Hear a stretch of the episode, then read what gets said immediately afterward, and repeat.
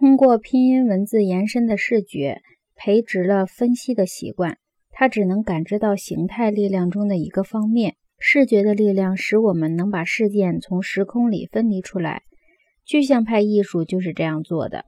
从视觉上表现人和物时，要将该人和物的一种状态、一个时刻、一个方面分离出来，从众多为人感知到的状态、时刻和侧面中分离出来。与之相比，图像艺术与我们用手一样的用眼，以求创造一种由许多时刻、状态和侧面构成的宽泛形象。因此，图像型艺术并不是视觉具象，也不是单一视点决定的专门化的视觉偏向。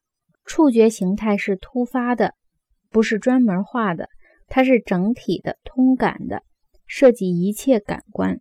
电视时代的儿童渗透着马赛克电视形象，所以他们接触世界时带着与书面文化相抵触的精神。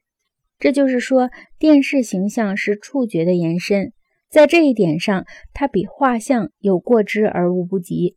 当他接触一种书面文化时，他必然要加强其感知混合体，使切割性和专门化的延伸转化为严丝合缝的经验网络。对于重文字的专门化的经验来说，这种经验转换当然是一种灾难。它使许多为人真视的态度和过程模糊不清，它使基本教学技巧的效果黯然无光，使课程设置的切实性黯然无光。纵然没有其他任何原因，弄懂这些感知的生命力，看清它们如何侵袭我们，且如何互相侵袭，也是大有好处的。电视能弥补目光短浅的不足。有十年电视经验的年轻人。自然吸收了深刻介入的冲动，这种深刻的介入使日常文化中一切遥远的视像化目标看上去不但不真实，而且不相关，甚至苍白贫血。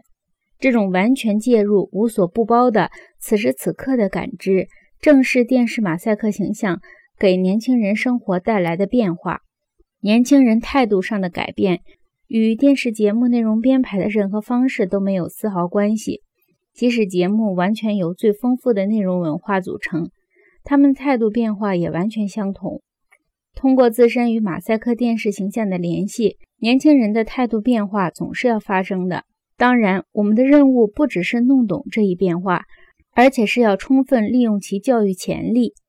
电视时代的儿童期待着参与，他们不想将来干专门化的工作。他们热望着担任一个角色，热望承担深刻的社会责任。